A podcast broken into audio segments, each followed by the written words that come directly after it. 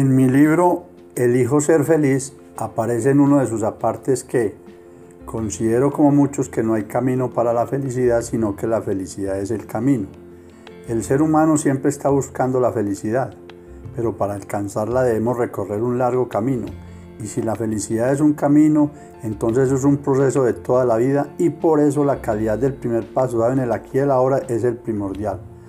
A veces nos sentiremos cansados, agobiados, sin ganas de seguir hasta alcanzar la meta al final del camino, pero tenemos que creer en nuestra propia capacidad para seguir adelante y en nuestra capacidad de elección. Y sobre todo desde el punto de vista del cristianismo, creer sin lugar a dudas que lo que se afirma en las dos siguientes citas bíblicas es cierto. Filipenses 4:13. Todo lo puedo en Cristo que me fortalece. Y en el mismo Filipenses 4:12, sé vivir en pobreza y sé vivir en prosperidad. En todo y por todo he aprendido el secreto tanto de estar saciado como de tener hambre, de tener abundancia como de sufrir.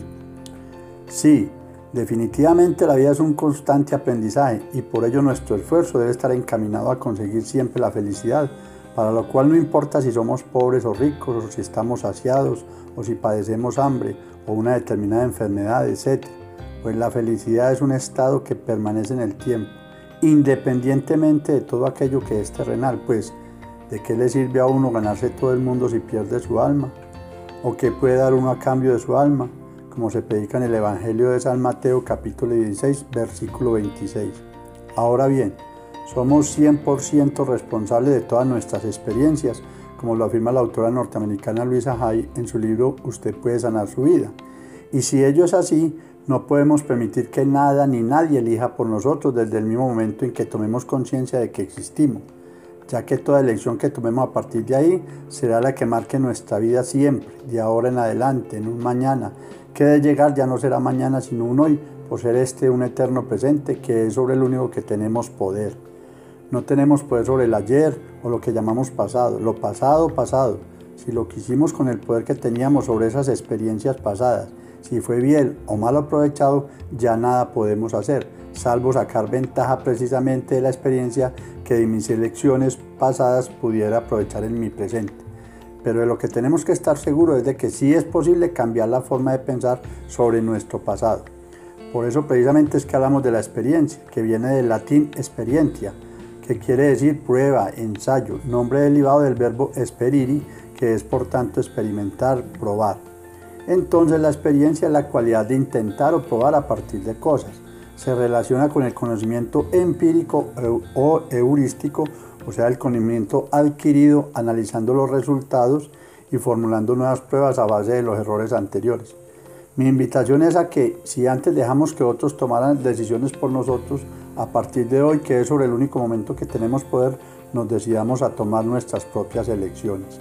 Fíjese cómo el verbo utilizado en el nombre de mi libro es el Hijo, que está en primera persona por cuanto sobre mi mundo el único que tengo poder soy yo. Siempre que tomamos una elección estamos dejando de lado otra u otras alternativas posibles que teníamos de elegir, pero de ahí de nuestra elección nace nuestra responsabilidad, misma que tenemos que asumir en un 100%, pues habrá veces en que nos equivoquemos en nuestras decisiones, pero también existirán otras ocasiones en las que acertemos al tomarlas. La clave está en nunca más volver a culparnos por nada. Los invito a que crean lo anterior y podrán cerciorarse sobre las ventajas que traerá a su vida. Tenemos la enorme posibilidad de convertirnos en maestros de nosotros mismos a partir de la experiencia recogida durante nuestra existencia. Pero saber y nunca desconocer que al igual que somos maestros, también a la vez somos discípulos de todas aquellas personas que de una u otra forma nos generan enseñanza. Lo importante es estar dispuestos a cambiar en el aquí y el ahora con toda aquella información positiva que recibamos, la cual debemos poner en práctica, como mejor la podemos aplicar a nuestra vida.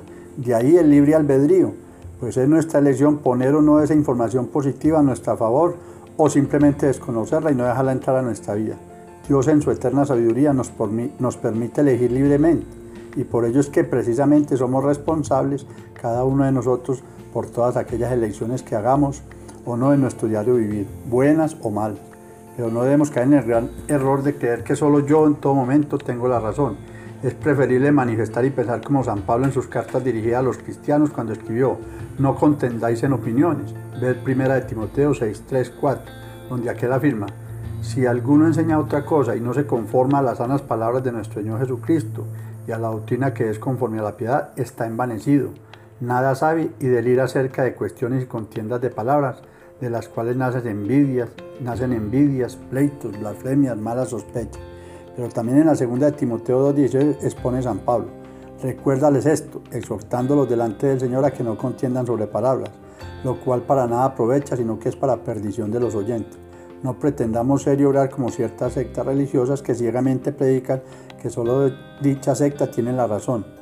Por lo tanto, que nadie se constituya en vuestro juez con respecto a lo que has de comer o beber, o en cuanto a días de fiesta o luna nueva o días de reposo, como aparece en la carta de San Pablo a los Colosenses 2.16. Por favor, compartir este audio.